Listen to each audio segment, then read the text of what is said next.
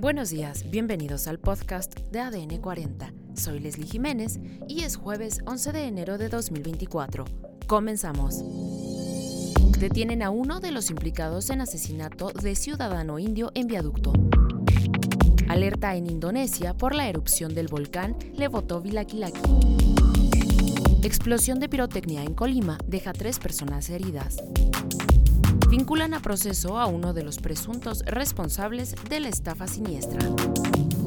Pero antes, en nuestro tema principal, ¿cómo operan los lobos, el grupo delictivo involucrado en la escalada de violencia en Ecuador? Pero ¿quiénes son los lobos?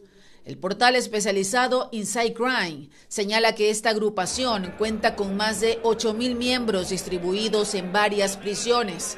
Es la segunda banda más numerosa después de los choneros.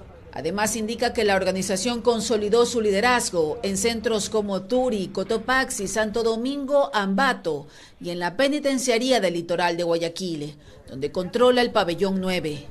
El portal de investigación Código Vidrio señala a los lobos como aliados y proveedores de armas y seguridad del cartel Jalisco Nueva Generación un grupo mexicano narcotraficante que disputa en Ecuador las rutas para el envío de la cocaína al exterior. Este martes, dos miembros de los Lobos fueron asesinados durante los enfrentamientos en la cárcel La Roca de Guayaquil, de máxima seguridad. Allí el gobierno mantiene a varios líderes de esta organización narcocriminal. Según información policial, ese fue el detonante para la retención de los guías penitenciarios en Cotopaxi. Allí reos que se identifican con los lobos solicitaron el traslado de los integrantes de su organización que están en la roca para que vayan a la Tacunga. Por ahora el Servicio de Atención a Privados de Libertad no confirmó si esto estaba en el listado de las demandas.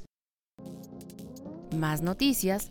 El secretario de Seguridad Ciudadana, Pablo Vázquez, dio a conocer la detención de Josué Misael Rivas Mayas, alias Cheche, relacionado con el homicidio de un ciudadano de la India el año pasado sobre viaducto. Josué Misael fue identificado a través del seguimiento con cámaras del C5, en donde se supo que para evadir a las autoridades cambiaba constantemente de residencia en distintos domicilios de la Ciudad de México.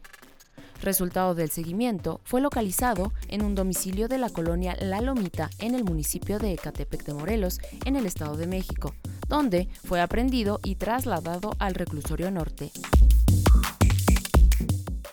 Además, este miércoles 10 de enero, el monte Levotovilakilaki en Indonesia hizo erupción, lanzando nubes de ceniza de aproximadamente 2 kilómetros, situación por la cual las autoridades declararon alerta máxima. Dicha erupción se produjo tras semanas de actividad volcánica en la isla de las Flores, motivo que llevó a las autoridades a evacuar a los pobladores. Las autoridades locales han establecido dos refugios temporales que actualmente albergan alrededor de 5.000 personas. Asimismo, el Centro de Mitigación de Desastres Vulcanológico y Geológico impuso una zona de exclusión de 4 a 5 kilómetros alrededor del cráter. Por otro lado, luego de una explosión por pirotecnia, el Ayuntamiento de Colima informó en un comunicado que en total tres personas resultaron con heridas leves, mientras que una mujer registró crisis nerviosa. Sin embargo, un masculino de alrededor de 55 años fue trasladado a un hospital para valoración médica. Agregó que la autoridad municipal dará parte a las autoridades correspondientes para que se realicen las investigaciones sobre lo sucedido, a fin de deslindar responsabilidades, además de que se realizará una revisión a fondo y detallada de lo sucedido con el propósito de evitar más incidentes como este.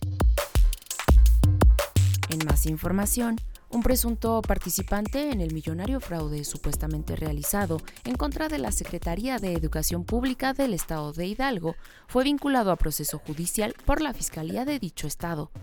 De acuerdo con un comunicado de prensa, el sujeto identificado con las iniciales ARRP habría formado parte del grupo de personas que cometió el delito de peculado en contra de las instituciones públicas conocido como el macroproceso de la estafa siniestra. Y en los deportes, el afamado futbolista español Gerard Piqué regresó al fútbol, pero esta vez fuera de la cancha como entrenador. Será la siguiente semana cuando dé el nombre de la escuadra que dirigirá. Y en los espectáculos, el ex baterista de la banda alemana Scorpions, James Kotak, ha fallecido a los 61 años de edad, según ha confirmado el manager de la banda a la agencia de noticias alemana DPA, que añade que aún no están claras las causas de su muerte. Esto fue todo por hoy en el podcast de ADN 40. Soy Leslie Jiménez y recuerda seguir a ADN 40 en Spotify, Apple o tu plataforma de audio favorita.